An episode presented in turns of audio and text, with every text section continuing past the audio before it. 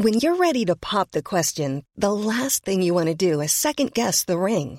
At Bluenile.com, you can design a one-of-a-kind ring with the ease and convenience of shopping online. Choose your diamond and setting. When you find the one, you'll get it delivered right to your door. Go to Bluenile.com and use promo code LISTEN to get $50 off your purchase of $500 or more. That's code LISTEN at Bluenile.com for $50 off your purchase. Bluenile.com code LISTEN. Bonsoir à tous. Merci de nous rejoindre comme chaque soir pour Soir Info. On vous accompagne jusqu'à minuit sans aucune euh, interruption. À nos côtés ce soir, à mes côtés ce soir, Gabriel Cluzel. Bonsoir, cher Gabriel, directrice de la rédaction de Boulevard Voltaire. Vous avez reconnu euh, Philippe, euh, Pierre Lelouch, pardon, qui est avec nous euh, également, ancien ministre. Vous me troublez, je sais pas pourquoi euh, aujourd'hui, cher Pierre. Merci Jean-Pierre. Euh, Philippe Guibert est parmi nous également, ancien directeur du service d'information du gouvernement. Bonsoir, Julien. Philippe. Bonsoir à Maurice Bucco pour toutes les questions de, de police-justice. On reviendra notamment avec vous tout à l'heure dans la deuxième partie sur ce choc à La Rochelle et ce policier euh, dans un commissariat, dans le sanctuaire que représente un commissariat attaqué euh, au couteau ces dernières heures. Yohann Usaï, bien sûr, du service politique de CNews. Je crois percevoir Mickaël Sadoun qui arrive à grandes enjambées. Mickaël, on vous attend pour une entrée euh, en grande pompe en direct à la télévision nationale. C'est parti pour Mickaël Sadoun, donc expert en politique publique. Merci de, de nous rejoindre. J'ai une grande question à laquelle on va tenter de répondre, mais ça va être compliqué. Qui veut la peau de CNews C'est une question que nous nous posons tous ici au sein de la rédaction. C'est très et que simple, certainement. réponse est assez simple. hein. Oui, elle est assez simple, mais elle peut être, euh, elle est peut-être aussi euh, multiple et à, et à tiroir, j'ai envie de dire. Le Conseil d'État, ça ne vous a peut-être pas échappé. Si c'est le cas, je vous replante le contexte. Le Conseil d'État vient de demander, donc ces dernières heures, à l'Arcom, l'autorité de régulation des, des médias en France, qui est dont le CSA est l'ancêtre, ça vous parle peut-être un petit peu plus, de se pencher sur notre cas, sur le cas de CNews, en lui demandant de renforcer ce- les contrôles sur notre chaîne. Un régime d'exception pour nous, tant nous incarnons une, liberté de ton qui peut déranger dans le paysage audiovisuel français. Euh, Saisi par l'ONG Reporters sans frontières, la plus haute juridiction administrative estime notamment que l'ARCOM doit prendre en compte la diversité des courants de pensée et d'opinion représentés par l'ensemble des participants au programme diffusé pour apprécier euh, du respect du pluralisme pour une euh, chaîne, non seulement pas ceux des personnalités politiques, ça qui va nous interpeller, euh, mais également les chroniqueurs, les animateurs, les invités qui doivent être inclus dans ce décompte des temps de parole. Regardez avec moi d'abord la, la motivation de l'ARCOM en, en quelques mots aujourd'hui, du Conseil d'État plutôt. Aujourd'hui, l'ARCOM ne peut prétendre que CNews respecterait le pluralisme au seul motif que le temps d'antenne des hommes politiques serait équitable sans prendre en compte la couleur politique des chroniqueurs et autres intervenants qui occupent l'audience. Voilà cette décision du Conseil d'État en ce 13 février. Avant d'en discuter euh, les uns avec les autres, je voudrais que vous lisiez peut-être deux premières réactions qui nous viennent de la gauche de la gauche, si je puis le dire. euh, avec le politiquement correct euh, qui, doit, qui doit euh, nous habiter désormais. Jean-Luc Mélenchon, que dit-il à ce, à ce sujet? Le patron de, de la France insoumise, on va le lire euh, ensemble. Le problème de la presse, ce n'est pas son indépendance, mais son pluralisme. Bravo à l'ARCOM. Alors, il n'a rien compris, hein, Jean-Luc Mélenchon, puisque c'est une décision du Conseil d'État qui, justement, s'adresse à l'ARCOM, qui accepte de regarder en face les problèmes à propos de CNews. Bravo à la commission d'enquête parlementaire d'Aurélien Saint-Toul. Émeric Caron s'en félicite, puisque lui, il était allé même jusqu'à plaider il y a quelques semaines à l'Assemblée nationale pour que euh, CNews soit euh, surveillé et qu'on serre la vis sur euh, notre chaîne. Le Conseil d'État qui avait été saisi par Reporters sans frontières demande donc à l'ARCOM de mieux contrôler CNews. Au moins, lui, il a compris le contexte, contrairement à Jean-Luc Mélenchon. Il enjoint à l'ARCOM de réexaminer dans un délai de six mois le respect par la chaîne de ses obligations en matière de pluralisme et d'indépendance de l'information. Le Conseil d'État valide donc l'analyse que j'ai livrée il y a quelques semaines pendant la commission d'enquête parlementaire sur la télévision numérique terrestre que l'on nomme, comme chacun sait, la TNT. Je vais commencer par Johan, si vous le voulez bien, parce qu'on est, on est vraiment touché directement euh, au cœur de cette euh, rédaction. Comme moi, Johan, ça fait des années que vous travaillez sur cette, euh, sur cette chaîne. Franchement, c'est du jamais vu. Ah oui, ça c'est clairement du jamais vu. Et c'est quelque chose que je ne Et pensais ça fait mal au cœur, je vous Et- le dis franchement aussi. Et d'abord, dans un premier temps, ça m'a fait sourire parce que Mm. je- me suis dit, c'est pas possible, c'est une, une plaisanterie. Et puis, dans un deuxième temps, je me suis franchement inquiété parce que avoir ce débat-là sur la liberté d'expression, sur la liberté de la presse. C'est un débat que je ne pensais pas avoir dans un grand pays démocratique comme la France. Parce qu'on est quand même à deux doigts d'avoir, lors d'un prochain remaniement, un ministère de la censure. C'est ça qui est en train de se passer. C'est-à-dire que vous avez un organe qui va, demain, peut-être nous dire qui nous avons le droit d'inviter, qui est-ce que nous n'avons pas le droit d'inviter, euh, de quel sujet nous avons le droit de parler, de, quel, bord nous sommes, vous ou moi? J'allais y venir. Et qui va peut-être me demander, moi, de quel bord politique je suis, pour qui est-ce que j'ai voté à la dernière élection présidentielle, pour euh, me ficher, me faire rentrer dans une case correspondant à un temps de parole? Est-ce que vous vous rendez compte ce qui est en train de se passer. Rien que l'utilisation de ce terme de fichage déjà. On va ficher des journalistes, on va ficher des, des chroniqueurs. Est-ce que vous vous rendez compte déjà à quoi renvoie ce terme-là? Donc je crois que véritablement, je me demande si le Conseil d'État s'est bien rendu compte de ce qu'il avait fait en rendant euh, cette, euh, cet arrêté, ou je ne sais pas comment est-ce qu'on peut appeler cette, cette, décision, en tout cas en rendant cette, décision qui intervient à un moment, ne soyons pas dupes quand même, où CNews est en train de devenir la première chaîne d'information de France. Et cette décision, elle est prise par un organe, le Conseil d'État de gauche, et par des juges qui ne sont pas élus. C'est-à-dire que vous avez des personnes non élues, minoritaires dans le pays. Tout le monde n'est pas de gauche au Conseil d'État. Ouais, loin de là. Oh, le, vice-président, par exemple, qui a pris cette ah, décision, et l'ancien conseiller de, Martine Aubry. Donc, euh, tout le monde n'est pas de gauche, mais personne n'est élu. ça, c'est ça, c'est une chose. Quand même, propre de la justice.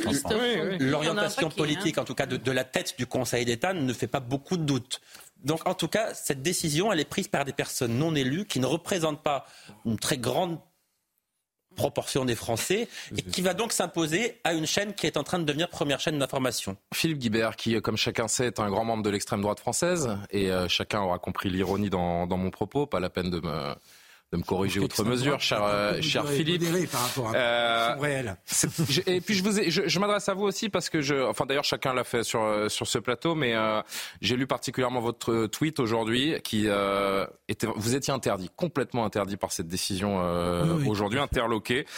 En fait, ce qu'on comprend à travers cette décision du Conseil d'État, cette injonction, c'est que c'est interdit en 2024 de, de, de sortir de l'autoroute de la pensée unique. Oui, c'est ça. C'est-à-dire que euh, le Conseil d'État a fait euh, une petite révolution jurisprudentielle en réinterprétant et en changeant le sens de la loi de 1986. C'est ça qu'a fait le Conseil mmh. d'État. C'est-à-dire qu'ils ont considéré que ce qui existait depuis 86, ça fait pas tout à fait 40 ans, mais ça en fait 38, euh, le pluralisme qui devait être vérifié par le, avant le CSA aujourd'hui euh, l'ARCOM, c'était le pluralisme en fonction d'une règle d'ailleurs euh, extrêmement discutable.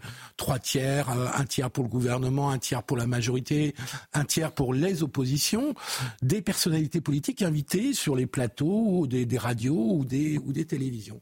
Et là, tout d'un coup, le Conseil d'État dit, ça, ça ne va plus vouloir dire ça, ça va vouloir dire que Pierre Lelouch, euh, euh, Gabriel, tout le monde sur ce plateau, désormais doit avoir une sorte de couleur politique. Une étiquette, oui. Une étiquette mm. politique.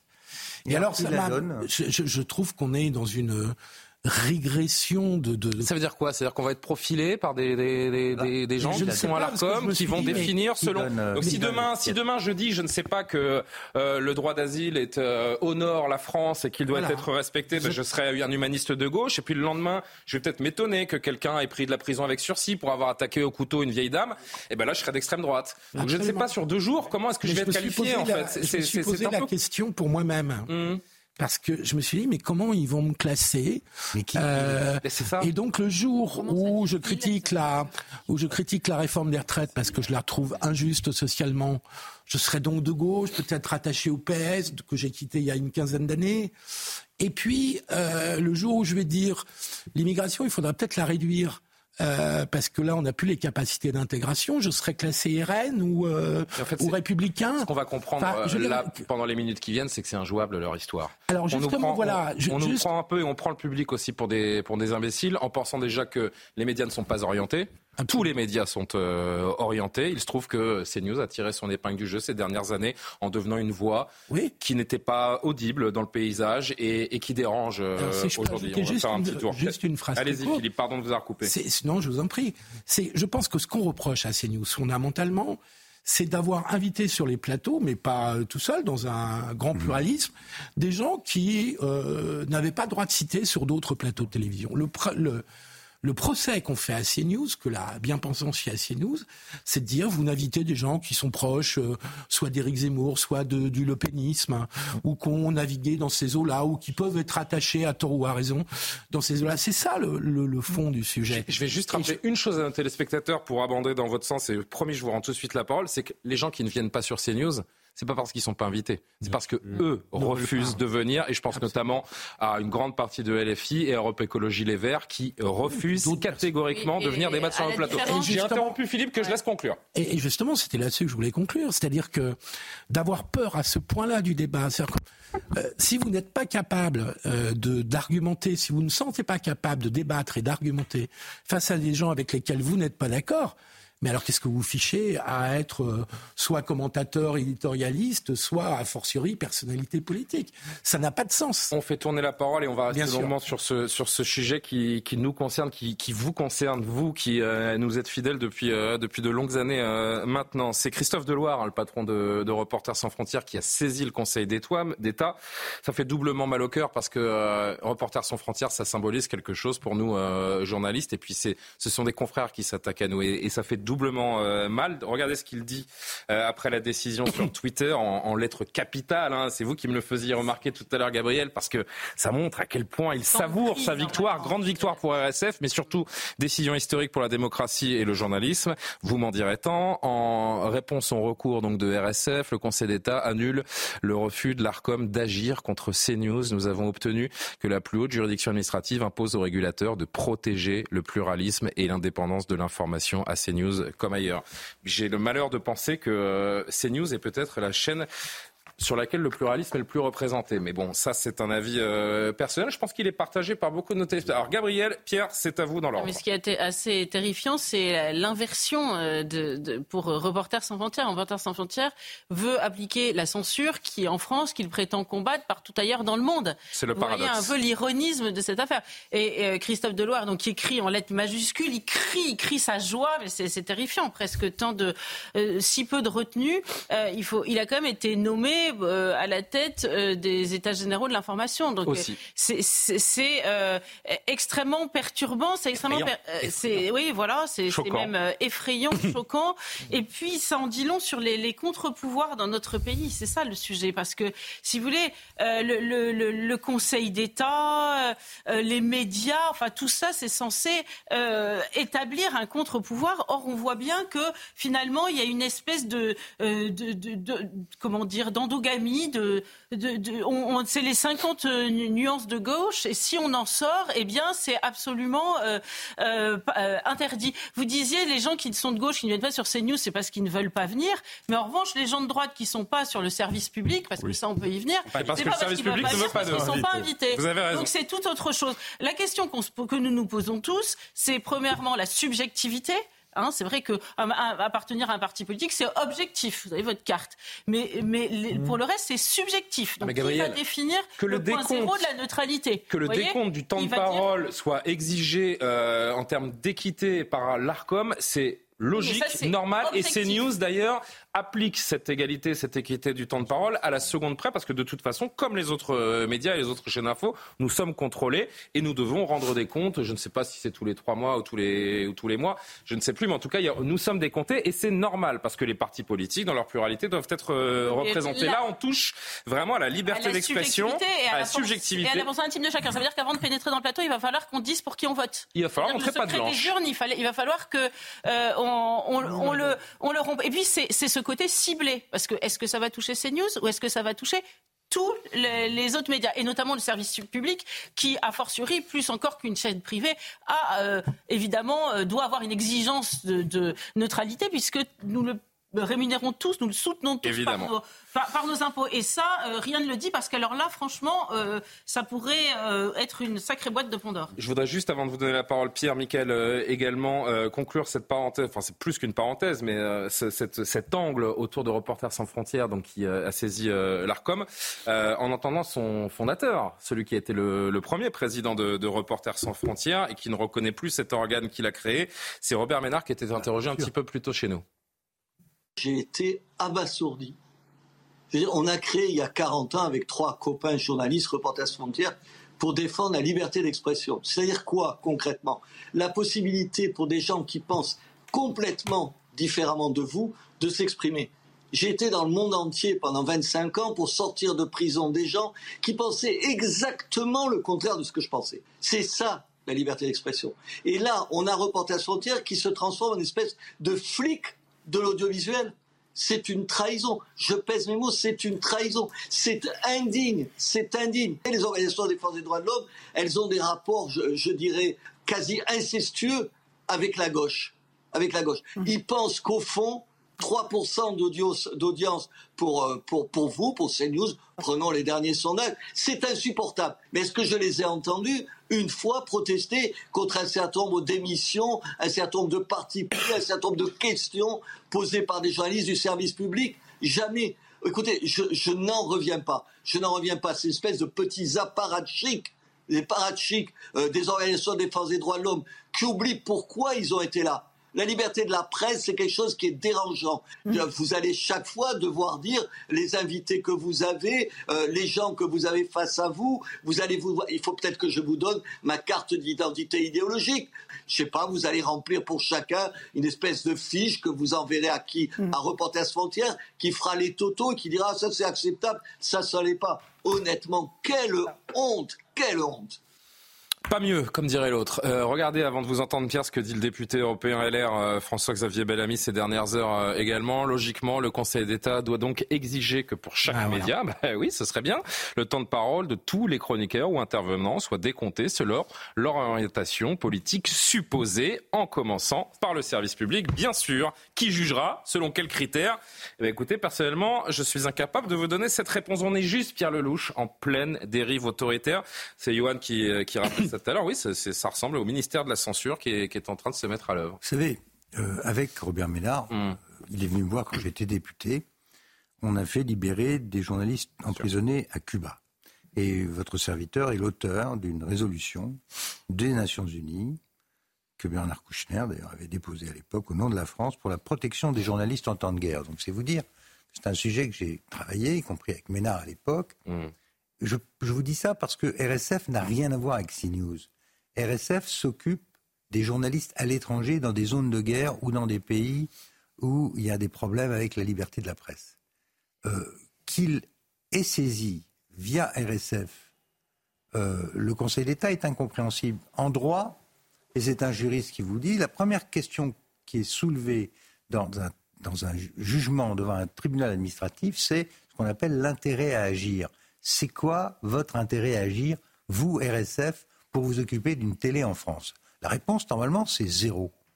Deuxièmement, euh, que le Conseil d'État tape sur CNews sans taper sur l'ensemble des, des, télévisions ou des médias. Mais pardon, Philippe, euh, Pierre, je vais y arriver ce soir, je sais pas ce que j'ai avec vous. Euh, je croyais que l'ARCOM était un organe indépendant. En plus Oui, non mais attends. Est-ce que même c'est légal cette décision? Fondamentalement, bah de quoi on parle? Ce qui est grave, c'est que les, les le, Conseil d'État est une juridiction suprême, donc on ne peut pas faire appel. C'est la plus haute. Bon, en plus là, il y a une erreur de droit sur l'interagir, une autre sur le fait qu'il tape sur une télé et pas sur les autres, alors qu'il y a un principe d'égalité en France normalement qui devrait s'appliquer. En troisième lieu, ça tient pas la route parce que qui va juger de quoi de, des chroniqueurs? Enfin, voilà, ça chez la loi. C'est contraire à la loi de 1881 et c'est surtout contraire au principe de notre démocratie. Quand vous achetez la Croix, l'humanité ou Libération, dedans, il y a une subvention de l'État. Et on donne de l'argent à Libération ou à l'humanité ou à la Croix parce que le pluralisme doit être défendu. Bon, à supposer, maintenant on va, on va donner raison à, à, Deloire, à Mélenchon, à les autres. On est tous des horribles types de droite sur une télé de droite. OK. Et qu'est-ce qui l'interdit Au nom de quel principe on n'aurait pas le droit d'avoir une chaîne euh, qui est euh, d'obédience libération, d'obédience euh, pourquoi pas quel, quel, mal ça ferait à la démocratie que d'avoir des gens qui se retrouvent dans, dans une télévision. Et si demain il y a une chaîne d'extrême gauche qui voit le jour, si demain il y a une chaîne d'extrême gauche qui voit le jour, mais pourquoi pas bienvenue, bien sûr, bienvenue, et, et, et, au contraire, ça participera au pluralisme dans, dans ce pays, s'il vous plaît, exister. Donc le, pluralisme, qui, qui est dans la loi. Il y en a déjà une. Gabriel, Gabriel Cluzel faisait remarquer qu'il y a déjà des télé. Oui, il y a certaines ah, télés, pardon, mais quand il y a une, directrice de télé qui vous explique qu'elle ne veut pas, non, même des télés, qui vous explique qu'elle veut ah décrire le monde, non pas comme il est, mais comme il devrait être, ah comment ça vous posez Et qu'elle veut expulser les hommes blancs de la télé, quand même, il y a une orientation politique très claire. Dire orienté. Hein, J'essaye, mais je suis. Allez-y, allez-y, Pierre, allez-y, vous inquiétez pas. Non, ce que je veux dire, c'est que il y a, il y a de grave qui est en train de se passer. Je ne peux pas imaginer que ce soit juste euh, Christophe Deloire tout seul qui ait mené cette opération.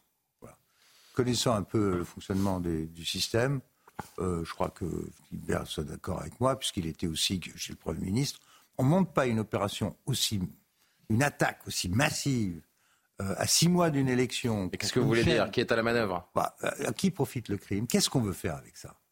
C'est sûr qu'on est dans un moment politique où CNews de faire taire, a de meilleures parts d'audience. on est à six mois des élections européennes. Il y a, un moment politique. Je termine. Après, je termine. je termine. Euh, il y a une discussion sur la liberté des journalistes et je comprends votre émoi. Mais le fond du problème, il est politique. Qui veut faire taire cette télévision? Et pourquoi maintenant? Ça la question. Il y a un système politico-médiatique. Il y a un système politico-médiatique plutôt de gauche qui est en panique totale parce que vous avez une chaîne d'information qui en effet fait un peu plus de 3% d'audience euh, en moyenne et qui apporte la contradiction, qui a, rencontré son public en effet ces dernières années. Juste Michael, vous êtes le suivant. Je voudrais juste pour qu'on avance avec les, petites réactions que nous avons. Éric Ciotti, le patron des, euh, LR, qui a produit ce, rapide tweet avant de vous lire le communiqué des LR écrit donc par le président euh, du groupe. La décision du Conseil d'État contre CNews c'est une grave atteinte à la démocratie. Et puis le communiqué des Républicains, je vais vous lire euh, le, troisième paragraphe qui semble euh, le plus précis. CNews est une chaîne privée qui n'a principalement de compte à rendre qu'à ses téléspectateurs. Si ceux-ci devaient être mécontents du traitement éditorial de cette chaîne, il n'appartiendrait qu'à eux de ne pas la regarder. On fascise cette, chaîne pardon, parce qu'elle a le malheur de, mettre en lumière les problèmes sociétaux, la vraie vie des Français? Bah oui, euh, surtout que il y a déjà eu des contrôles de l'ARCOM et que Olivier Mestre a dit que CNews était totalement dans les clous de la loi de 1986. Après, il se trouve qu'ils veulent opportunément élargir le scope de cette loi, toujours pour CNews, toujours pour les médias du groupe Bolloré. En plus, dans une hypocrisie totale, parce que les gens qui refusent de venir sur CNews parfois acceptent de venir sur Europe 1. Manuel Bompard accepte d'être interviewé par Sonia Mabrouk.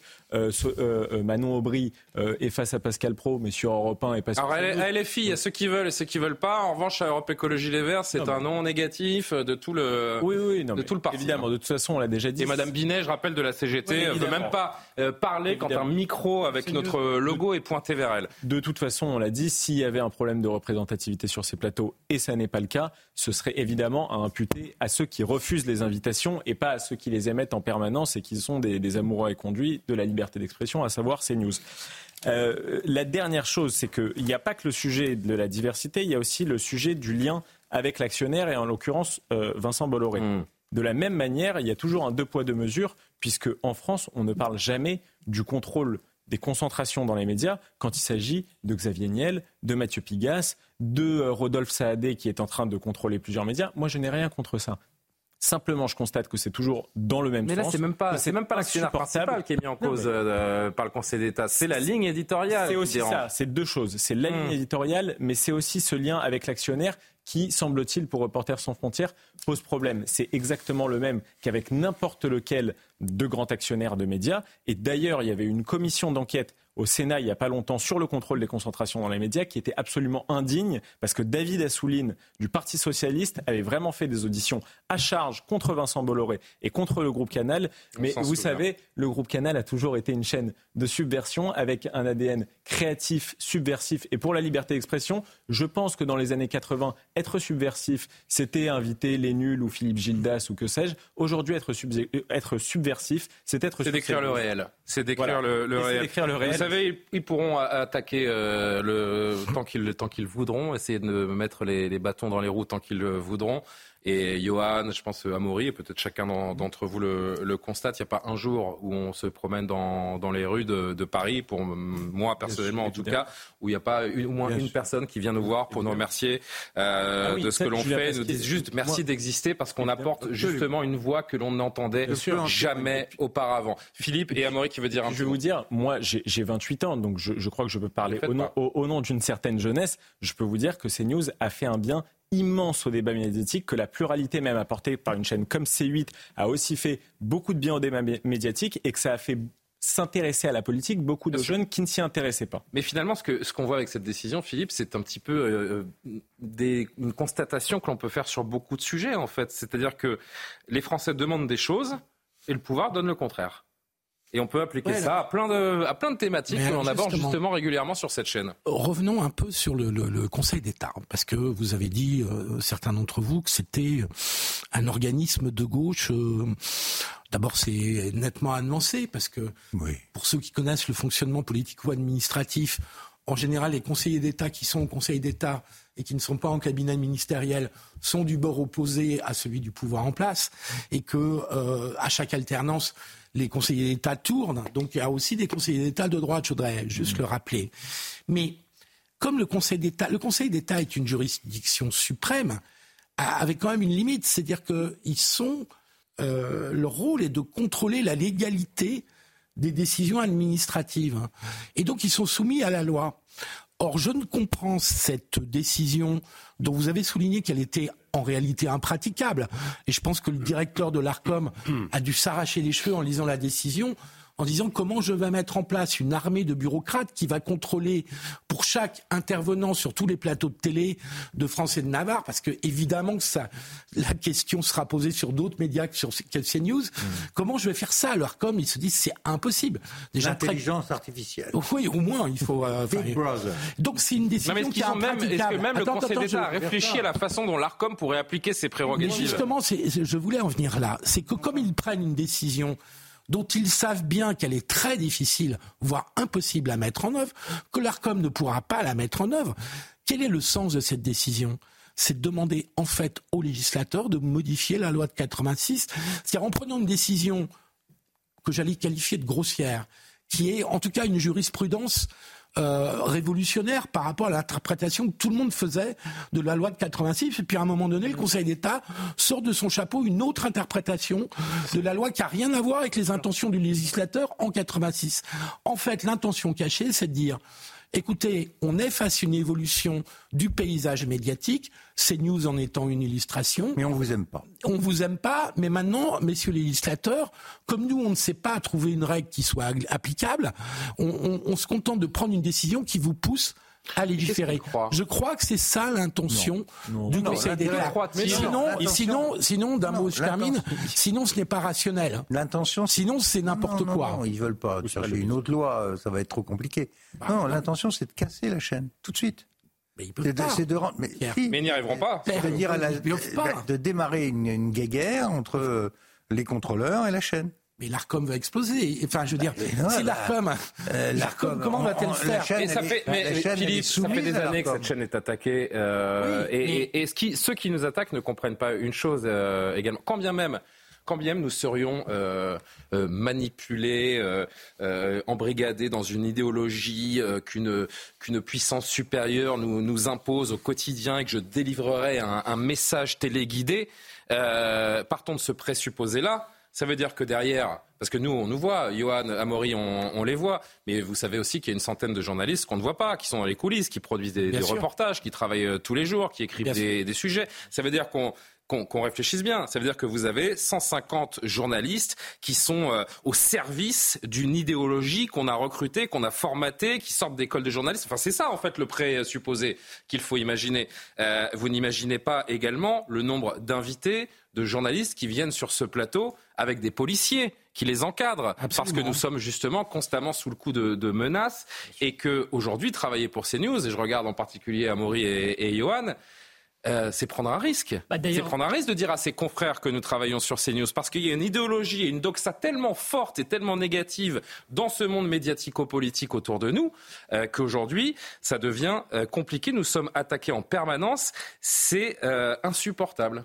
Mais vous, vous le disiez très bien. D'ailleurs, dans certaines manifestations, il faut quand même le dire que CNews est obligé de mettre une bonnette noire sur les micros et pas mettre la bonnette CNews pour éviter que ces journalistes soient attaqués. Qu'il y a souvent aussi des escortes, des personnes qui viennent faire la protection des journalistes dans certaines manifestations.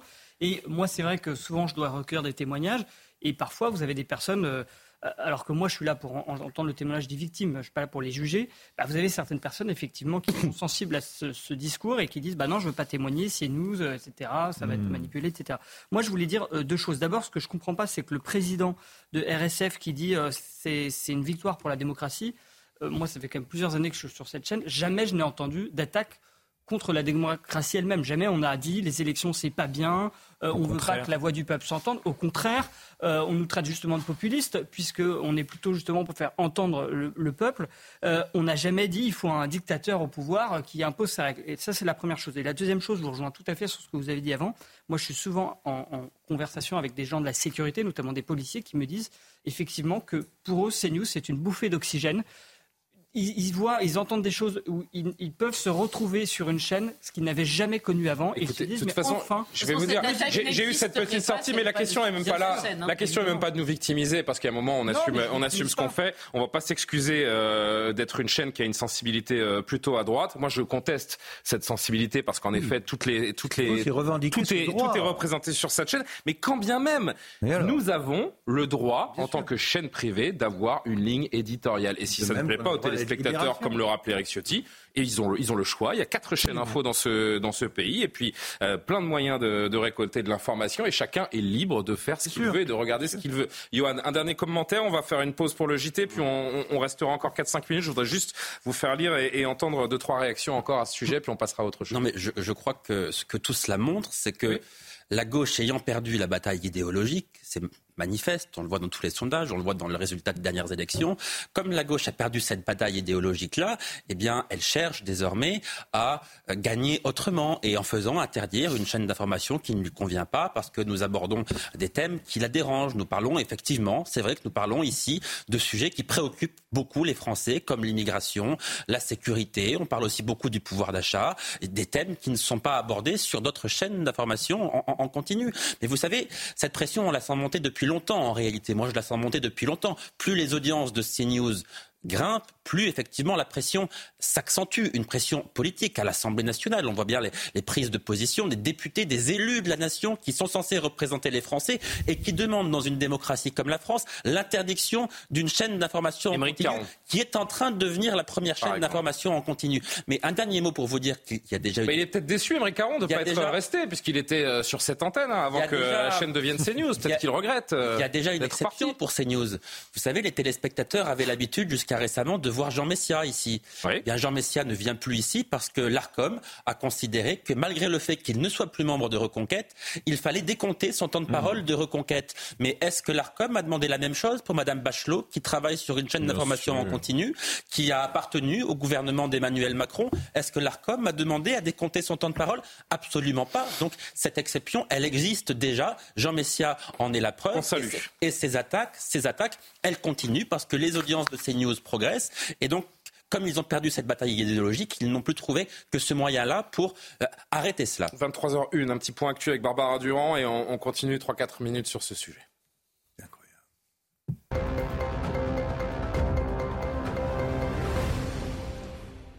Un policier légèrement blessé au couteau dans un commissariat. Les faits se sont déroulés ce midi à La Rochelle. Le principal suspect, un homme venu déposer une plainte. Selon le parquet, aucune phrase d'apologie du terrorisme n'a été prononcée. L'individu a été placé en garde à vue. Une enquête a été ouverte. Le PDG de la SNCF, Jean-Pierre Farandou, appelle les contrôleurs à bien réfléchir. Cela fait suite au préavis de grève pour le week-end prochain déposé par la CGT et Sudrail. Cette grève en plein milieu des vacances scolaires vise, selon les syndicats, à sanctionner les engagements non tenus par l'entreprise. Les congés d'hiver sont l'un des moments les plus forts sur le trafic ferroviaire en France. Enfin, un coup de théâtre après des mois de polémique. Les bouquinistes des quais de Seine à Paris ne bougeront pas pendant les Jeux Olympiques. Emmanuel Macron a finalement fait machine arrière. Selon son entourage, le chef de l'État leur manifeste ainsi son attention, considérant qu'il s'agit d'un patrimoine vivant de la capitale.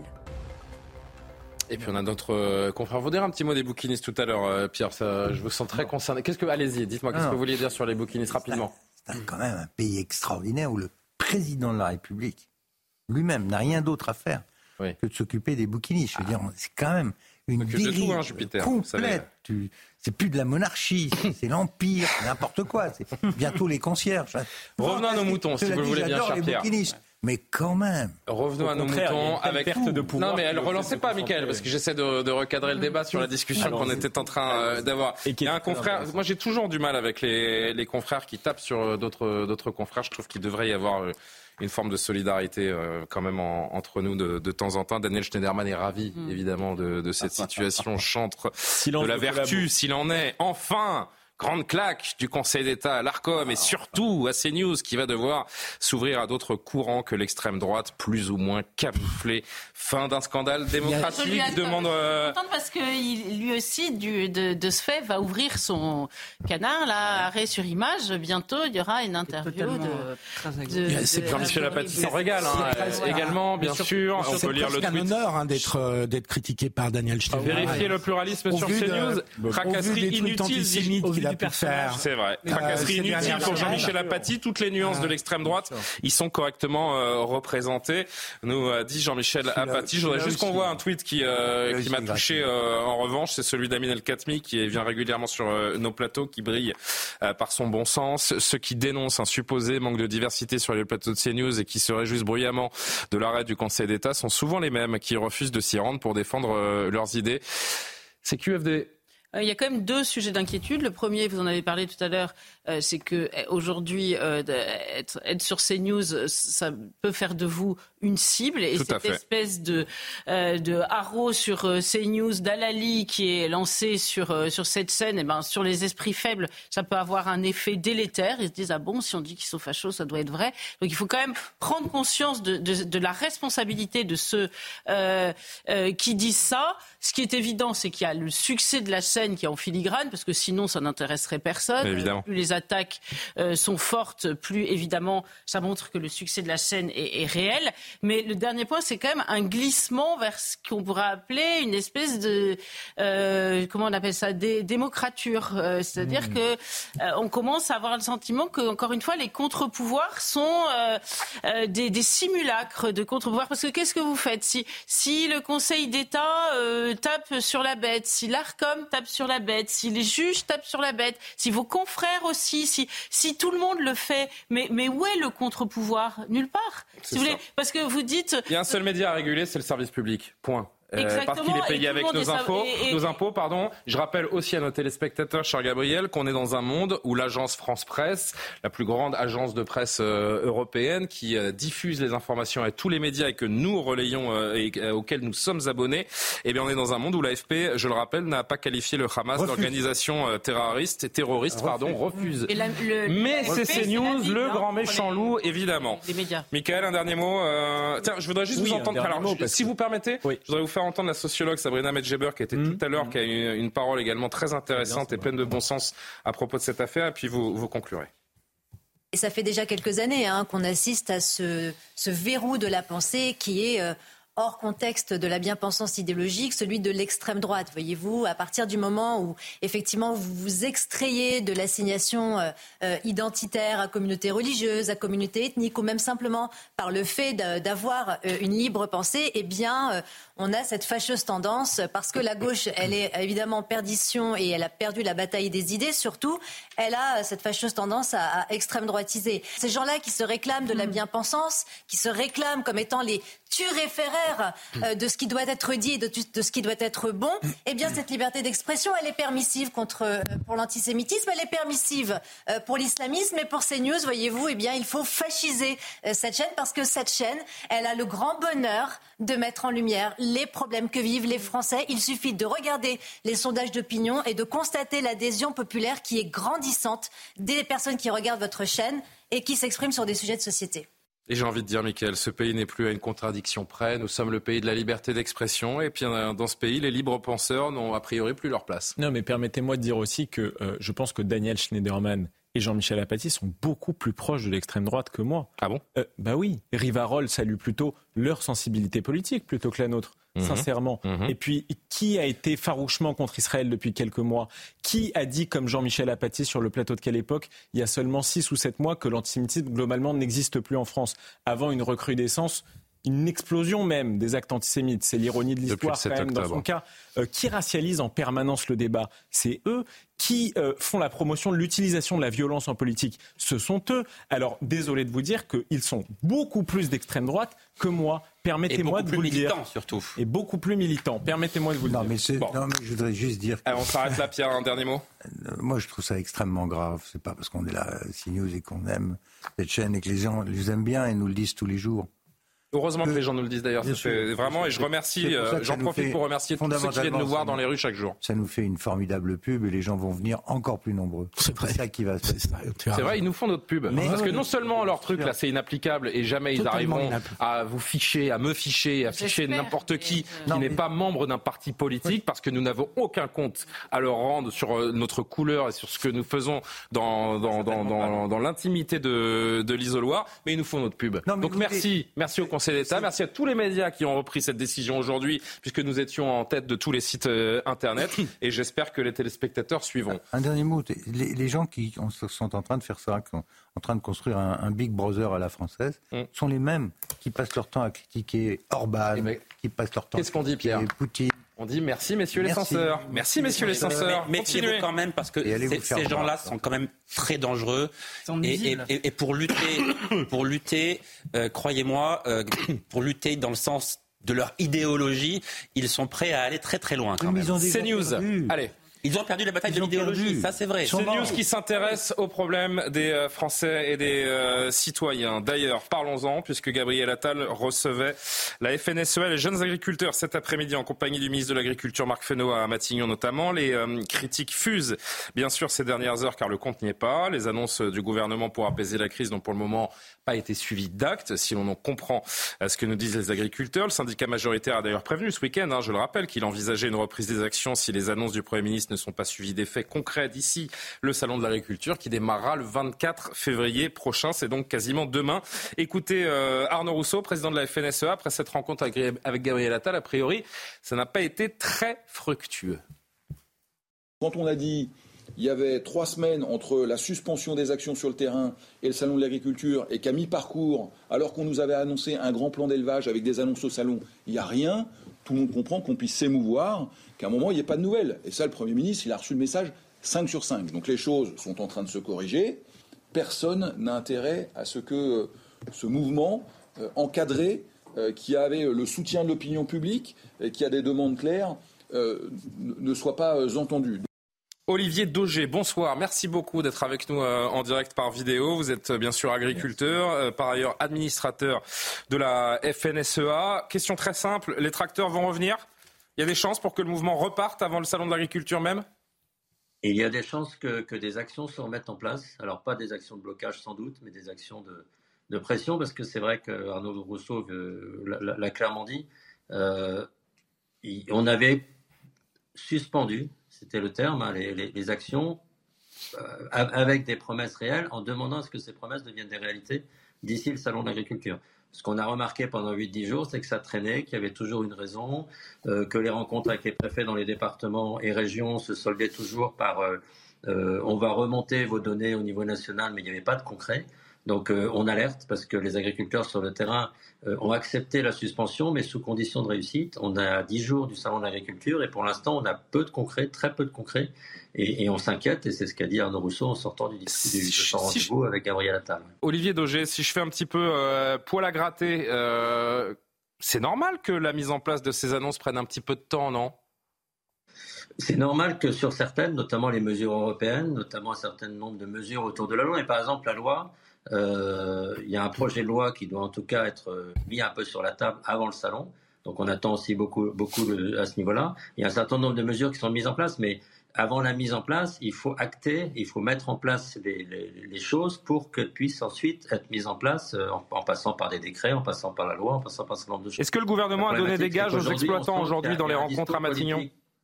Pardon Est-ce que le gouvernement a donné des gages aux exploitants aujourd'hui lors de cette première rencontre à Matignon, en rappelant évidemment que le chef de l'État rencontrera également les agriculteurs demain à l'Élysée? Le chef de l'État rencontre les agriculteurs toujours avant le salon de l'agriculture, mais je pense que cette année, le débat sera un petit peu différent. Il y a toujours des gages politiques. Le discours est là avec les gages de dire on va changer le logiciel, on, va garder quelque part les mêmes objectifs hein, autour de l'adaptation de l'agriculture, autour d'un certain nombre de, sujets, notamment on peut parler hein, de l'eau, des transitions euh, autour des phytos. On a demandé à changer le logiciel parce que la façon de le faire jusqu'à présent mettait en péril l'agriculture, les agriculteurs, aussi bien sur leurs revenus que, sur la concurrence par rapport aux produits étrangers.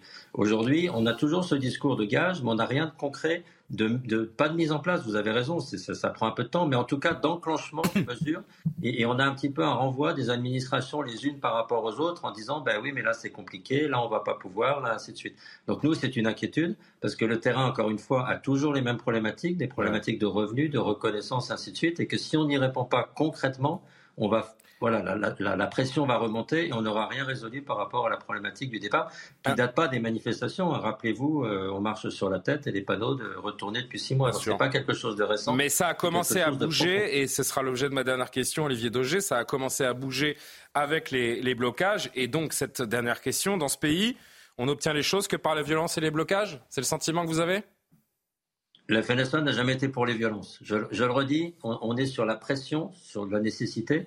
Quand vous êtes sur le terrain, je peux vous dire qu'il y a une vraie. Très oui, mais vous savez pourquoi j'utilise le mot de violence? Parce qu'il y a eu d'autres mouvements sociaux qui ont obtenu des choses par les, par les violences. et je me dis également, pardon de vous interrompre, et je vous rends tout de suite la parole, que s'il y a remobilisation ces prochains jours, euh, ça peut être beaucoup plus grave et ça peut monter d'un cran.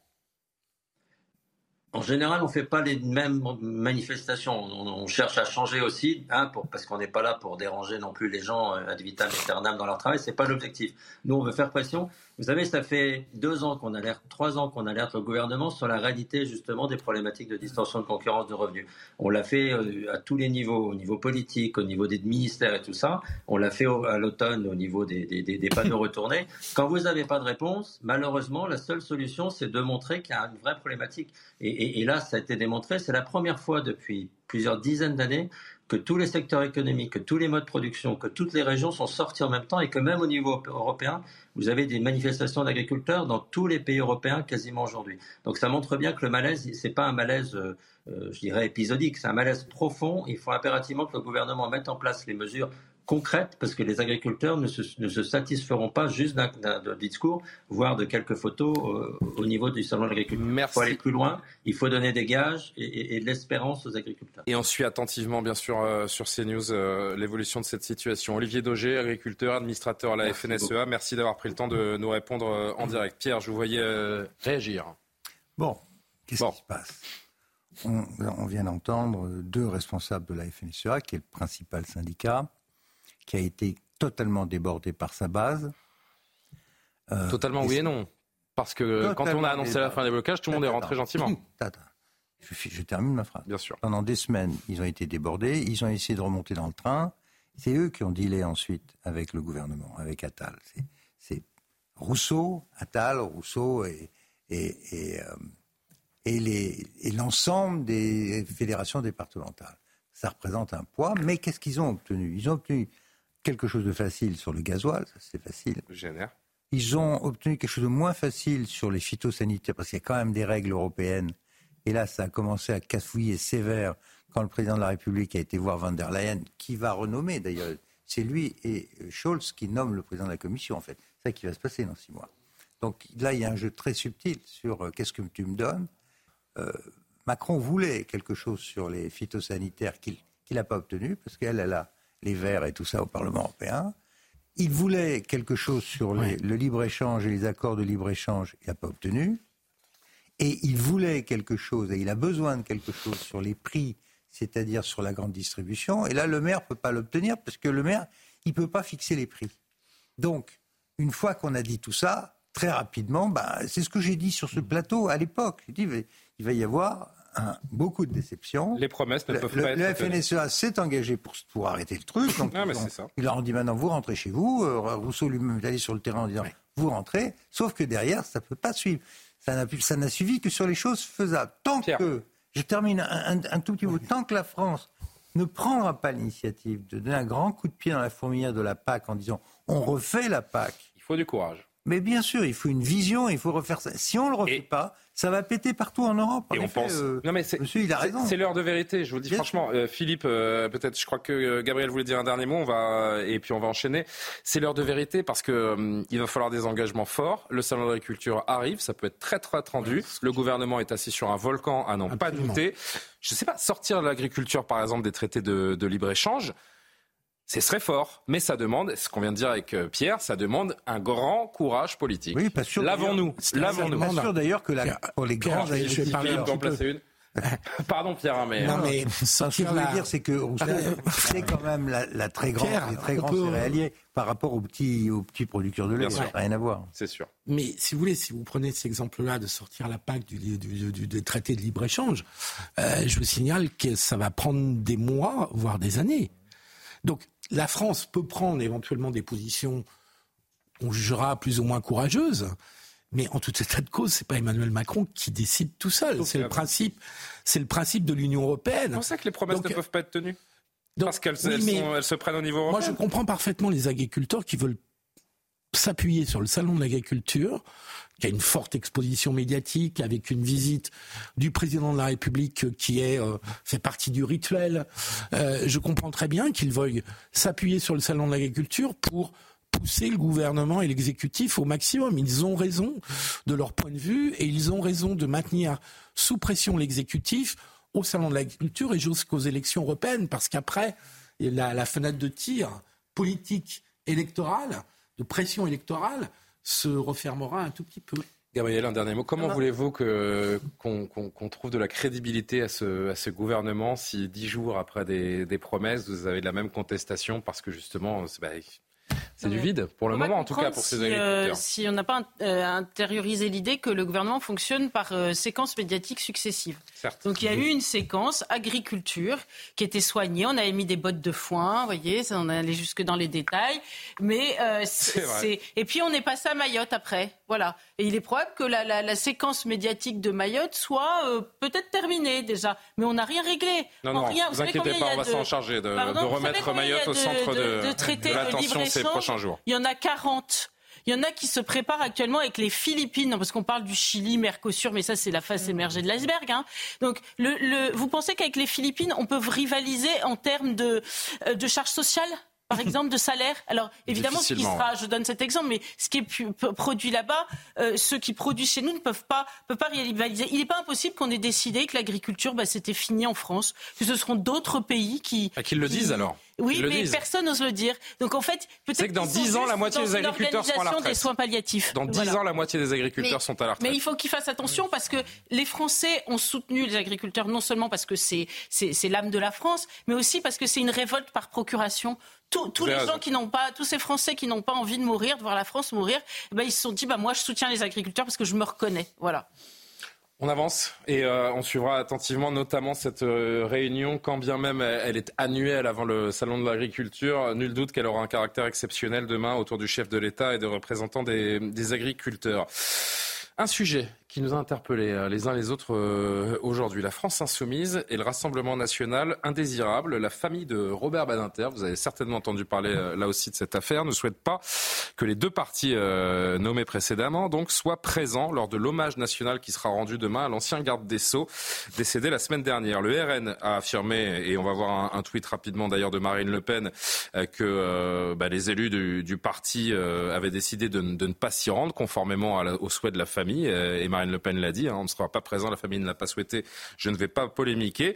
Euh, en revanche, le leader des Insoumis, Jean-Luc Mélenchon, a lui regretté sur Twitter qu'un hommage national dont sont exclus une partie des Français ne soit plus un hommage euh, national. La République, dit-il, est une et indivisible. Et du coup, ben, la France Insoumise a annoncé ensuite qu'elle euh, sera représentée par deux députés lors de la cérémonie, à savoir Madame Fiat et Monsieur Coquerel. Hein. Je ne dis pas de bêtises, Johan. Comment c'est là encore, hein, c'est une question euh, toute bête. Tiens, Michael, qui ne s'est pas exprimé sur l'agriculture il y a un instant, comment peut-on décider de se rendre à un hommage sans le consentement de la famille? C'est une réponse qui ne demande aucune compétence particulière, c'est juste euh, quelque chose d'humain, quoi. Oui, oui, oui, non, mais c'est indigne. Ils nous, ils nous, refont le coup du 7 février. Euh, dans des proportions différentes, mais ils nous refont le coup du 7 février. évidemment, Marine Le Pen a eu une attitude beaucoup plus digne dans la situation. Après, il faut quand même se poser une question. Évidemment, la famille des défunts a toujours raison, il faut toujours respecter sa volonté. Je trouve ça bien que le, RN l'ait fait et j'inviterai aussi LFI à le faire. Ceci dit, il y a quand même peut-être une multiplication des hommages à venir qui vont exclure 40 ou 50 du corps électoral. Alors ça fait plus très national comme hommage national. Donc il faut se poser quand même des questions sur la confusion des genres qu'il peut y avoir entre une personnalité qui est censée être unanime et reconnue par l'ensemble de la République et une personnalité qui par ailleurs était orientée politiquement quand même, parce que Robert Badinter était un grand homme, mais c'était un homme engagé qui avait ses ennemis et ses adversaires politiques. Donc attention aussi à la confusion des genres. Est-ce qu'on peut se permettre de faire un hommage national avec des personnalités qui, étant engagées, avaient gardé des ennemis, beaucoup d'ennemis même dans le paysage politique actuel. Pour le reste, il faut évidemment respecter les volontés de la famille. je pense que moi, je me souviens de ce que avec la vie qu'il a eue, avec les engagements qu'il a eus, a eu à faire face notamment à un Front National qui, à l'époque, était un, parti raciste et antisémite. Il a emporté, euh, c'est une génération aussi qui emporte avec elle le souvenir de Jean-Marie Le Pen, qui a laissé euh, une marque indélébile dans le souvenir des Juifs de France. Euh, et voilà, je pense que c'est une volonté euh, à comprendre et à respecter. Je voudrais me souvenir avec vous, euh, cher Johan, de ce que disait justement à propos de l'hommage du 7 février François Ruffin, qui rappelait très intelligemment la semaine dernière que ceux qui pleurent leur mort, je ne sais plus quelle était exactement la formule, mais en gros que ceux qui pleurent leur mort ont tous les droits et qu'il faut les respecter. Mais oui, c'est juste du respect, en fait, de, ne pas y aller. Quel est le sens de cette provocation? Parce que je ne vois pas comment l'appeler autrement. Oui, ben c'est simplement une provocation. Et dans quel but, en fait? ils veulent, il va apparaître comme des victimes? Non, mais dans, le simple but de provoquer. C'est un, une, une, stratégie politique. C'est une, une fin en soi pour la France insoumise de, de provoquer. On le voit depuis le, le, 7 octobre. On en parle beaucoup parce que ces provocations, elles sont, elles sont abjectes, elles sont ignobles, elles sont innommables même. Mais euh, ça fait longtemps qu'ils ont commencé à, à, à, entrer dans cette stratégie-là. Donc, à l'évidence, ils ne vont pas en, en, changer parce que le tweet de. Mais qui a raison? Le RN de respecter la demande ah de la famille ou LFI Je crois que le, le RN. Parce que c'est un hommage national, ce ne sont pas des obsèques. Si, je veux encore là être un peu l'avocat du diable, euh, non, mais un hommage national, c'est pas un enterrement privé, c'est pas la famille qui organise et c'est supposé rassembler l'ensemble de la nation. je me fais l'avocat du diable. Quand, la famille vous demande de ne pas vous rendre à un hommage parce qu'elle ne souhaite pas votre présence, la décence, l'humanité, c'est quand même de, si on a un peu d'humanité en soi, c'est quand même de ne pas se rendre à cet hommage. Moi, si je ne suis pas invité à, un hommage ou à des obsèques, je ne m'y rends pas, voyez-vous, parce que ça me semble assez, assez logique et respectueux vis-à-vis de la famille. Mais ce qui interpelle dans le tweet de Jean-Luc Mélenchon, quand même, c'est qu'il dit la France, euh, la République est une et indivisible. Euh, ils ont quand même un culot, c'est quand même extraordinaire. Je vais vous dire, moi, j'aimerais bien avoir autant de culot que Jean-Luc Mélenchon, quand même, parce que la France est, vous en avez déjà pas mal. la France est une et indivisible. Eux qui ne cessent depuis des années de fracturer la société, de la diviser extrêmement profondément, en opposant systématiquement les uns aux autres. Alors là, ils le font, ils l'ont fait depuis hier. Ils essaient d'opposer les riches aux plus pauvres. Ils essaient d'opposer euh, les forces de l'ordre à la population en disant que les forces de l'ordre, il y a au sein des forces de l'ordre un racisme systémique, etc. Ils essaient d'opposer les musulmans aux autres Français en essayant de faire croire aux 6 millions de compatriotes, de, 6 millions de, musulmans français, que la France serait un pays islamophobe. Enfin, des exemples comme ça, on peut les multiplier à l'infini et ils viennent vous dire il faut que la France reste unie. C'est quand même inouï. Et ce qui m'amène à une question euh, pour élargir, parce que je vais vous dire, euh, enfin, c'est les, petites provocations de la France insoumise, on, on les commente jour après jour. Mais au-delà de ça, euh, Philippe, est-ce qu'il y a encore un événement qui pourrait rassembler notre ah, nation euh, aujourd'hui? Est-ce qu'on va pouvoir un jour, est-ce qu'on va pouvoir, est-ce qu'on pourrait un jour revivre un moment comme le 11 janvier 2015, par exemple, dans notre, euh, dans notre pays? Non, je ne pense pas. je voulais rebondir sur ce que disait Michael, qui me paraît très juste. Il y a une rupture de consensus dans notre dans notre République, qui fait qu'il y a une partie des, des, des représentants du peuple français euh, avec lesquels, selon ces tendances, on se sent très mal à l'aise, voire on se sent incapable d'être en présence de députés LFI ou de députés RN. Et donc on a on a une rupture de consensus qui est assez profonde. Alors en ce qui concerne Robert Baninter, euh, euh, tu l'as très bien expliqué, Michael, c'est l'antisémitisme évidemment euh, du, du, du, du, Front National et de Jean-Marie Le Pen qui, qui était visé mais c'était aussi l'antisémitisme euh, de Mélenchon. de Mélenchon et de LFI d'aujourd'hui, qui est aussi visé. Et de la part d'une figure de la gauche, euh, oui, de la gauche morale, euh, de la part de la famille Baninter. Euh, je trouve que c'est un acte assez fort, hein, qui a une signification politique forte. Mais ça veut dire que sur un sujet comme justement l'antisémitisme, la lutte contre l'antisémitisme faisait partie du consensus républicain. À l'évidence, c'est terminé. Allez, deux derniers mots, Pierre et Gabriel, ou Gabriel et Pierre, c'est vous qui décidez. Non, mais je. Bravo Pierre. Je pense que la, la, euh, la, France insoumise ne supporte pas d'être mise dans le même sac, le même sac qu'elle a contribué à créer jadis par le, le cordon sanitaire de la diabolisation euh, que le Rassemblement national. C'est pour ça qu'elle a décidé, elle, elle, a décidé de venir. Maintenant, pour en revenir au Rassemblement national, je pense que de fait, ils ont eu raison de, de, de, de, de s'incliner devant la volonté de la famille, mais aussi, il faut bien reconnaître que s'ils si, euh, ils voient en Robert Badinter un homme de conviction ils auraient plutôt rendu hommage à l'homme qu'aux convictions. C'était quand même quelqu'un de, clivant. On a le droit de ne pas être d'accord avec la, politique de, Robert Badinter, la politique. Et, si c'est lui qui, qui a euh, fait euh, ces, ces, 40 dernières années euh, notre système, qu'il a réformé, notre système judiciaire, et eh ben on peut dire que ce que demande le Rassemblement national aujourd'hui est tout à fait contraire à ce qu'a construit Robert Badinter. Hein, je rappelais une chose, si Nordal Lelandais peut avoir un enfant dans un euh, parloir euh, familial, il le doit à Robert Badinter. Donc euh, on n'est pas forcé d'être d'accord et de hmm. canoniser par la même occasion. Donc je pense que là-dessus, le, Rassemblement national n'était pas dans un hommage à, un saint canonisé. on, peut, ne pas être d'accord, mais simplement, je, je, rebondis sur ce qu'a dit Philippe et je le mets en lien avec ce qu'a dit Gabriel. C'est que moi, je n'étais pas d'accord avec l'ensemble des, des, des, actions de Robert Badinter, ministre de la Justice, même si je suis favorable à l'abolition de la peine de mort. Simplement, je, je regrette que suite à sa mort, il n'y ait pas eu un consensus pour rendre hommage à un homme qui était quand même un grand homme, qui a eu une histoire. Enfin, si Elisabeth Badinter euh, ne veut pas voir les membres de LSU de Rennes, ça, ça lui appartient. Quand De Gaulle est mort, il y a aussi eu des Français pour pas eh ben, je le regrette. Euh, Pierre, dernier mot là-dessus. Eh ben, je le regrette. Pierre Lelouch. deux choses. Un, ce qui est grave dans ce pays, c'est qu'en effet, nous vivons un moment de fracturation. Euh, profonde. Et, je subodore que derrière ça, il y a une fracturation dont les racines sont euh, ethnico-religieuses et idéologiques, tout ça mélangé. On est dans le wokisme mélangé à la... Euh, c'est grave ce qui se passe, mais il faudrait plus de temps. et, je trouve dans la France identitaire. Oui, oui, il y a, il y a, il y a, des, il y a un conflit d'identité à l'intérieur du pays. le dernier mot que je voulais dire quand même, c'est que j'ai vu aujourd'hui une déclaration de quelqu'un qui est très proche de M. Mélenchon. Je crois que c'est euh, Mme Chikirou. Ah oui, on y vient, on y vient. J'arrive, euh, j'arrive, Pierre. Elle dit quelque chose qui est véritablement. C'est horrible. Mais ça tient de l'appel au meurtre. On y vient. Ça tient de l'appel au meurtre. Là, quand on parle de fracturation, bah on a là quelqu'un qui représente un groupe ethnique et qui est en train de dire euh, on n'oubliera pas, on pardonnera pas. Donc, bon, si vous, puisque vous déflorez le, conducteur, cher ami, on va le, on va le voir ensemble. Ce, c'est la même chose. Oui, je, je, je, voulais en parler parce qu'on a ce sujet aussi sur ce restaurant en Suisse qui est interdit aux juifs, euh, ou qui loue du matériel de, de raquettes, de ski, etc., et qui, est qui l'a interdit aux juifs. Et je voulais joindre ce, ce tweet aujourd'hui de Sofia Chikirou. Mais, peu importe, vous avez raison, euh, euh, Pierre. On n'oubliera pas et on ne pardonnera pas, a-t-elle dit aujourd'hui. On diffusera la voix de In, qui est cette petite fille qui est morte dans des conditions euh, affreuses à, à, Gaza, et personne ne dit le contraire.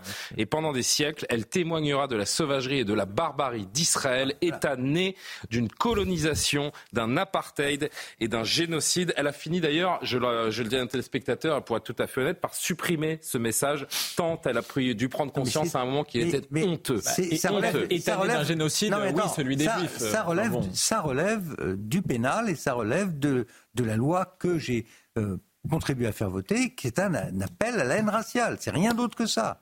On n'oubliera pas État barbare, etc. Mais ils sont, ils sont fous. On va revenir sur ils sont, ils sont en train de jouer avec de la dynamite. Hein, colonisation, et bien sûr. Si vous le voulez bien, on va revenir sur cette actualité, mais je voulais aussi qu'on parle d'un fait majeur et, euh, et, qui nous intéresse tous. C'est euh, ce drame qui a failli frapper une nouvelle fois la police nationale euh, aujourd'hui à La Rochelle, puisqu'un policier au commissariat a été attaqué au couteau. Amaury, qui est avec nous pour nous en dire un, petit peu plus. Que s'est-il passé? Que sait-on des faits d'abord dans un premier temps. On a vraiment évité un drame, Julien. Euh, aujourd'hui, ça s'est passé aux alentours de midi 30 dans l'enceinte du commissariat de La Rochelle et plus, plus exactement devant le bureau de l'accueil. Hein. le commissariat de La Rochelle, il a 5-6 euh, ans. Euh, c'est un bâtiment très moderne, assez spacieux. Et ce jour-là, eh bien, il y avait trois policiers qui étaient affectés aux plaintes, hein, qui recevaient les plaintes des gens qui venaient les voir. Vous aviez deux, deux, policières et un policier qui, après avoir pris sa pause déjeuner, donc aux alentours de midi 30, eh bien, revient dans le commissariat, passe justement dans le hall d'accueil et d'attente où il y a des gens qui veulent porter plainte. Et là, vous avez un homme qui est debout sur son passage et ce policier lui dit bah, allez vous asseoir et attendre. Et puis cet homme, euh, au lieu d'aller s'asseoir, finalement, euh, va vers le policier qui allait dans son bureau de plainte et lui dit euh, Excusez-moi, monsieur, pour l'apostropher. Et là, tout d'un coup, il sort un couteau et il tente de, lui donner plusieurs coups qui auraient pu être mortels, puisqu'il l'a visé à la fois au cou, mais aussi au visage. Alors, le, policier, heureusement, est parvenu à, se protéger de ses coups, à mettre l'homme à terre. Il a d'ailleurs été aidé par un, un homme qui venait porter plainte dans le hall. Tout s'est passé très vite en quelques secondes. L'homme, l'assaillant, a été maîtrisé.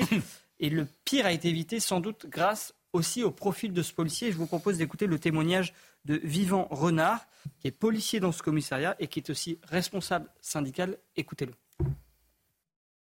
le système des plaintes, aujourd'hui, en tous les cas, fonctionnait avec euh, deux collègues euh, féminines et euh, ce, fameux collègue masculin, mais qui est quelqu'un qui a 50 ans, mais qui est très aguerri, ancien boxeur, il fait 1m85, 90 kg, donc quelqu'un qui s'entretient, qui fait du sport tous les jours. Et, et, qui est encore de beau reste, ce qui fait que ça lui a permis quand même de parer le coup de couteau, parce que sans ces réflexes-là, je pense qu'on en parlerait au passé aujourd'hui. Heureusement que ce collègue a, ce physique-là et cette expérience-là et, cette qualité-là de, sportif. Sinon, euh, je pense que ce sera un drame aujourd'hui. Amaury, question bête, mais il n'y a pas de, détecteur de métaux quand vous entrez dans le commissariat qui aurait pu sonner pour euh, se rendre compte que ce monsieur a un couteau sur lui? Bah, Les policiers m'ont dit que non, donc c'est un sas de sécurité. Donc euh, on rentre, vous avez un policier qui est de faction. Mais vous n'avez pas, vos poches, il n'y a pas de. Alors, souvent un contrôle des bagages, mais un couteau, vous pouvez le mettre là. C'était un grand couteau, hein, quand même. On m'a parlé d'une vingtaine de centimètres, mais vous pouvez le mettre euh, dans votre pantalon. Quelques mots, qu'est-ce qu'on sait sur les motivations, l'agresseur, son profil? Alors, de source policière, il est âgé de 22 ans, il est français d'origine camerounaise et il habite à La Rochelle. Il est connu des services de police, euh, mais il a un casier vierge. Alors, connu des services de police pour violence, vol, stupéfiant. C'est assez important de le préciser parce que ça veut dire qu'a priori. Eh viol, hein, pas vol, viol. Viol, d'accord. Euh, tout à fait. Et ça veut dire qu'a priori. Alors, ça, c'est les traitements des antécédents judiciaires. Ça ne veut pas dire qu'il a été condamné. Ça veut dire qu'il est connu de la police pour avoir été mis en cause. Euh, et c'est important d'en parler parce que ça veut dire que et peut-être qu'il connaissait déjà les lieux de ce commissariat. Mmh. alors, il n'a pas revendiqué ses gestes, il n'a pas crié quelque chose en particulier. Donc là, toute la question qu'on se pose, c'est pourquoi il a fait ça. On a déjà vu des attaques de policiers dans le passé, souvent terroristes. Euh, là, on ne sait pas. Euh, ça va être justement tout le travail des enquêteurs. Cet homme, il a été placé en garde à vue, donc là, il est interrogé. Euh, et puis, de son côté, bah, le policier a été blessé, lui, au, cou, au visage, mais aussi à la main. il a vraiment frôlé la mort. Et je vous propose là encore d'écouter Vivant Renard, qui a pu s'entretenir avec lui tout à l'heure. J'étais avec lui, hein. je, suis allé le voir à l'hôpital, il est revenu de l'hôpital tout à l'heure et donc je me suis entretenu, euh, il a été entendu sur les faits bien sûr, c'est la procédure. Euh, je lui ai demandé comment il allait et, en fait euh, il m'expliquait qu'il n'avait pas mesuré l'importance de ce qui venait de se passer. Pour lui, au tout début, c'est un mec qui lui saute dessus. Et c'est après coup, quand il voit qu'il est blessé, qu'il est ouvert au visage, qu'il est ouvert à la main, qui mesure. Et c'est après l'entretien avec, euh, avec euh, l'hôpital et avec le psy qui, qui, là, maintenant, commence à mesurer ce qui se passe. Mais, mais c'est normal, c'est toujours comme ça. Euh, je pense que demain, il va mesurer encore plus. Et c'est là où on aura besoin d'être présent auprès de lui. Hein. Merci beaucoup, à Maurice. Le commissariat, c'est un peu comme l'école. On se dit c'est un sanctuaire et, dans ces endroits-là, les professeurs, les policiers sont, sont d'une certaine manière protégés, mais ces barrières, elles sont en train de sauter. Mais c'est vrai que quand on se rend au commissariat pour porter plainte, a priori, on se dit ça y est, cette fois, euh, euh, nous sommes à l'abri. Vous savez, il y a une phrase euh, ancienne qui disait qui va juger les juges? Là, c'est qui va protéger les policiers? Ça devient extrêmement inquiétant. D'ailleurs, votre histoire est très inquiétante parce qu'on a l'impression que plus rien ne maîtrise rien, plus personne ne maîtrise rien, parce que c'est même quelqu'un qui venait porter plainte qui a aidé le policier. Oui, c'est vrai. Donc non seulement on n'est pas à l'abri, mais en plus, on peut éventuellement être amené à, à prêter main forte. C'est vrai que c'est assez terrifiant. Et là aussi, c'est des villes qui sont réputées pour euh, euh la, la, la, oui, la Rochelle, la Rochelle, c'est quand même un, un qui sent bon la douceur de vie. la Rochelle. Oui, enfin, dans, dans l'imaginaire collectif, il fait bon vivre à la Rochelle, à la Rochelle, quoi. C'est les francopholies. C'est joli, c'est bord de mer. Non, non, la Rochelle. Enfin, non, mais si je parle d'imaginaire. Hein, oui, oui, mais c'est pas loin de l'île de pleurer. C'est une période pas très ancienne, hein, une période période récente, c'était quand même assez tranquille, La Rochelle. Voilà, c'est ça. Bah, comme Nantes, hein. C'est bien le problème, c'est que ça a changé. C'est quand même révélateur de ça. Bien sûr, La Rochelle, bien sûr. Parmi les villes où euh, tout le monde rêvait d'aller habiter, ou euh, euh, qui est au bord de mer. Euh, Taux de chômage. Ça, accueillait même tous Taux de les ans chômage et de pauvreté à La Rochelle. Excusez-moi, j'avais j'ai tenté une blague, mais c'était. Ah, c'était quoi? Ah, Pardon, moi je suis très client. Allez-y, pardon Philippe, refaites-la moi. C'était une blague parce que les universités d'été du PS se déroulaient. Ah oui, c'est bien vrai. sûr. Ah, ben voilà, tout Bien s'explique. Bien sûr, tout s'explique. Bien sûr. C'est ça qui Bon, et on, on pense à ce policier qui est ça qui durablement enrichi la traumatisé. ville pour la rendre dans l'état où elle est Il y aujourd'hui. a d'ailleurs une, Dernier sujet. psychologique qui a été ouverte dans le Évidemment, pour, euh, évidemment. pour les policiers. Euh, le dernier sujet qu'on a un tout petit peu défloré il y a un instant, mais, euh, mais sans rancune, cher Pierre, vous êtes chez vous, vous le savez. La Oui. police suisse, qui a donc, et là je reprends mon sérieux parce que cette histoire, elle est, elle est terrible et surtout affligeante. La police suisse a annoncé hier l'ouverture d'une enquête pour soupçon de discrimination et incitation à la haine après qu'un hôtel-restaurant d'altitude à Davos a refusé de louer du matériel de sport d'hiver à des touristes juifs. Sur la façade de l'hôtel-restaurant d'altitude, cet écriteau, rédigé en hébreu que nous avons traduit bien sûr, euh, qui annonce que l'établissement ne louera plus les luges et autres raquettes de neige aux clients juifs. Sujet, explication et on en dit quelques mots. Une affiche en hébreu placardée sur le mur de cet établissement de Davos en Suisse interdit aux personnes issues de la communauté juive de louer du matériel de sport. Suite à divers tristes incidents, dont le vol d'une luge, nous ne louons plus de matériel de sport à nos frères juifs. Cela concerne tous les équipements tels que les luges, les airboards, les ski curls et les raquettes à neige. Nous vous remercions de votre compréhension. Un acte antisémite condamné par le secrétaire général de la Fédération suisse des communautés israélites. Premièrement, je pense que c'est fake news, que c'est pas possible qu'en Suisse euh, quelque chose comme ça est, possible. Et après, le, patron a dit oui, oui, c'est quelque chose qui vraiment il veut. Elle veut pas louer en juif, que c'est quelque chose, une décision qu'il a fait. J'étais complètement choqué euh, et je peux pas vraiment. euh, pour moi, c'était quelque chose qui c'est pas possible en Suisse. Nous avons tenté de contacter l'établissement sans succès. Selon la Fédération suisse des communautés israélites qui a porté plainte, le patron s'est excusé. Des excuses qui ne sont pas acceptées. Il a dit oui, euh, le juif vraiment peut, euh, peut louer en nouveau. Euh, Je je, je, je sais pas euh, quoi dire. euh, S'il veut dire merci beaucoup, le juif, maintenant ils sont d'accord de louer en, en juif. La police a ouvert une enquête pour discrimination et incitation à la haine. Euh, je vous dis franchement, Michael Sadou, j'ai eu du mal à y croire euh, quand j'ai vu le sujet la première fois. J'ai dit, c'est pas vrai, c'est une Ouais, hein. caméra cachée le truc. Je, je ne sais pas quoi vous dire, je trouve ça assez incommentable. Qu'on puisse l'afficher, l'assumer, c'est de la folie pure. Ah oui, oui, complètement. Euh, je, je me demande si ça a d'ailleurs un rapport avec, euh, avec la localisation qui est Davos et qui parfois nourrit euh, quelques fantasmes, même si évidemment je, je peux m'opposer à ce qui se dit parfois à Davos. Je n'en sais absolument rien. Ce qui est sûr, c'est que l'antisémitisme traverse les frontières. C'est très étrange d'ailleurs que ce soit écrit en hébreu, ce qui montre que ça Parce que, alors si, ça je peux vous l'expliquer, c'est parce qu'il y a euh, traditionnellement, pour une raison que j'ignore, mais traditionnellement, je me- j'ai vu en préparant ce, ce petit thème, ce, ce thème tout court d'ailleurs, qu'il y a une grosse communauté juive ultra-orthodoxe qui euh, va passer ses vacances à, à Davos, et donc des juifs ultra-orthodoxes qui euh, parlent entre eux hébreu, euh, et qui euh, et donc pourquoi, voilà pourquoi ils affichent ce, Avec ce des message en noirs hébreu. et des chapeaux noirs sur les pistes. Oui, enfin je Donc, sais pas dans quelle tenue ils mais peu, peu importe d'ailleurs. Mais euh, il faut savoir ce que à travers ce... Non, mais c'est pas. faut savoir ce que c'est que Davos quand même. C'est Ah oui, moi je connais. c'est d'abord. une station Allez. de ski. Euh, on disait tout à l'heure pendant qu'on écoutait le reportage, c'est Mojev. Non, c'est Mojev plus plus plus. En Oui. fait. C'est c'est vraiment la station de ski la plus euh, la plus haut standing, La plus huppée. la plus huppée euh, de, de- des Alpes. Enfin, je veux dire, c'est Moi, ce qui est très drôle. Ce qui m'intéresse, Philippe, très drôle, c'est la construction mentale du- de l'homme qui a écrit Ouais, ce, message. En fait, comment il a, il est allé jusqu'à ce processus en se disant c'est normal que je fasse ça. Donc parce que vous êtes juif, vous avez tendance à abandonner ou voler le matériel de ski. C'est la première, c'est le premier prérequis présupposé de, de ce monsieur qui dit ah ceux qui sont juifs ont tendance à oublier mon matériel, donc je vais leur interdire. Et surtout, je ne vois pas de mal à afficher euh, cela. Et ça.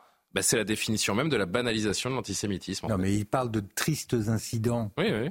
C'est assez curieux. Non, ce, qui est, assez- ce qui est assez marrant dans cette histoire, a pire c'est quand même sourire, c'est que Davos, la, la semaine de Davos où le grand capital se réunit avec les présidents et tout, euh, c'est vraiment l'image inverse. C'est-à-dire le- Davos, ville-monde, tout le monde vient, tous les grands de ce monde, la finance, le cosmopolitisme. Et là, le gars qui loue des skis dans Davos, bah, il les aime pas finalement. Et donc, fait il- le- et- en fait, mais je- mais je il a pris la peine de l'écrire en hébreu quand même. C'est Je bien. crois comprendre. Donc, il a fait ça parce qu'il s'est fait voler le juge par une Oui, ou que euh, Ah, une certains personne clients ont laissé traîner peut-être le matériel. Après, Ça, c'est l'explication qu'il donne.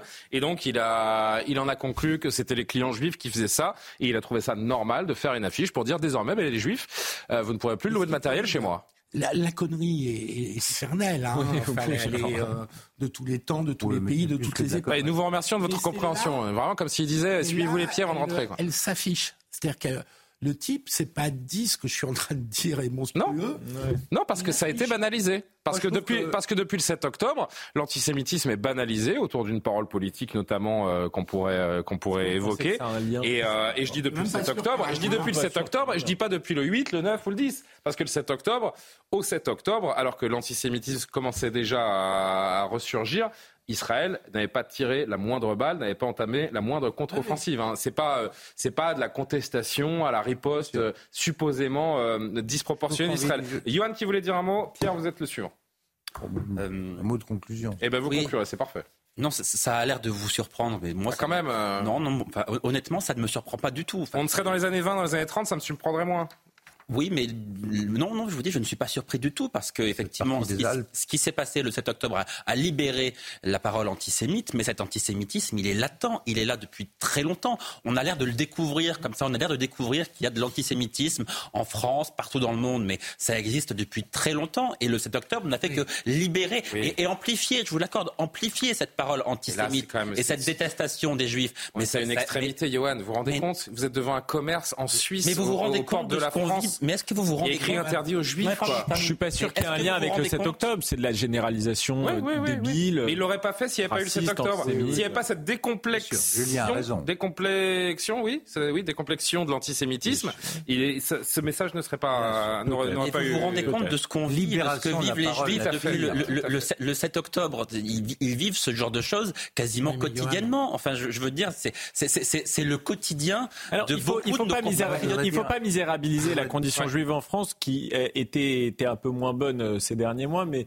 depuis qu'on parle en réalité moins d'Israël sur les plateaux télé notamment, etc., les gens ont un peu Allez. laissé retomber le débat aussi dans la société. Le mot de la- J'ai- Enfin, j'ai simplement pas envie qu'on victimise euh, la situation des Non, juifs de bien France. sûr, mais Voilà. les actes antisémites qui ont bondi de plus de 1000%, si vous Évidemment, voulez, ça a une- une, réalité. Et c'est pour cela que je dis que moi, ce, ce qui se passe là ne me... Non, Moi, je suis désolé, je voudrais- c'est l'heure de. Mes chers amis, je voudrais vous dire qu'on vit un moment formidable. On a commencé l'émission par la tentative d'interdiction d'une télévision. On est ensuite passé à des attaques, des appels à l'agression en disant on n'oubliera pas, on ne pardonnera pas, la bande de nazis, etc. On tombe ensuite sur des inscriptions antisémites, ouvertement antisémites sur des boutiques, sur des policiers qui se font assassiner. Je trouve que c'est formidable. Beau Donc, la hein. meilleure chose pour régler ça, c'est d'interdire la télé qui en parle.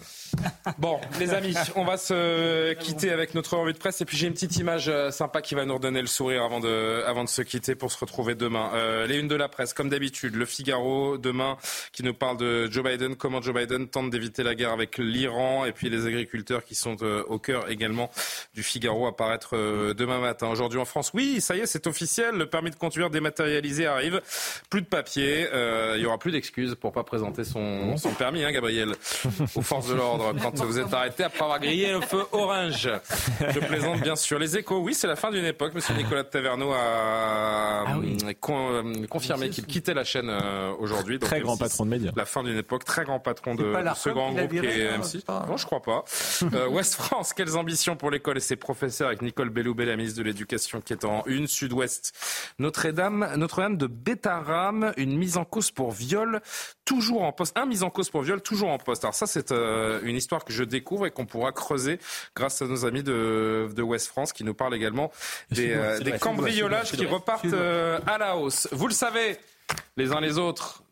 A priori, je ne vais pas m'inviter dans la vie privée de chacun et chacune, mais euh, vous êtes tous en couple autour de la table, ou euh, peut-être pas, peu importe. Demain, c'est la Saint-Valentin. Demain, c'est la Saint-Valentin. Et il y a quelqu'un, un personnage que chacun connaît, qui a anticipé la Saint-Valentin autour de son amoureux. Ah c'est Carla Bruni qui nous vous donne des nouvelles de euh, Nicolas Sarkozy avec ce petit post sur Instagram ce soir où elle dit tout son amour. Je t'aime comme ça, dit-elle en légende. A priori, ils sont en petites vacances au, au Maroc. Très, très classe. Regardez la meilleure photo. Oh là là. Et le biceps, c'est saillant, hein Pierre Sympa le biceps hein, de l'ancien oui, président. Voilà, je t'aime comme ça, avec des petits. euh, quels sont les petits hashtags Vous m'aviez dit en régie? Non? Ben on voit là, très beau. On les- Oui, mais je les vois pas. Je vois pas moi. C'est trop petit là. Hot husband. I Très love- beau gosse. I love my man. I love my man.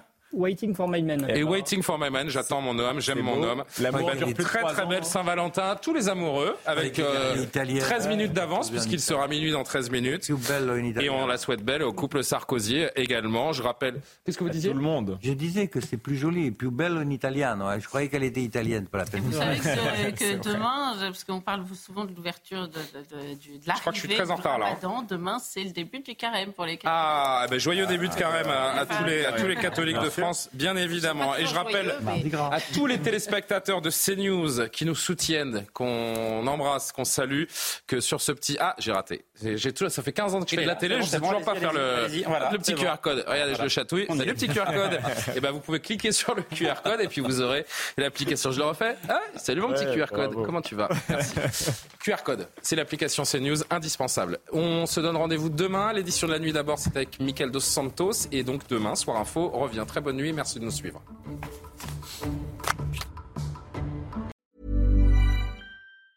Planning for your next trip? Elevate your travel style with Quince. Quince has all the jet setting essentials you'll want for your next getaway, like European linen, premium luggage options, buttery soft Italian leather bags, and so much more. And it's all priced at 50 to 80% less than similar brands. Plus, Quince only works with factories that use safe and ethical manufacturing practices. Pack your bags with high-quality essentials you'll be wearing for vacations to come with Quince. Go to quince.com slash trip for free shipping and 365-day returns.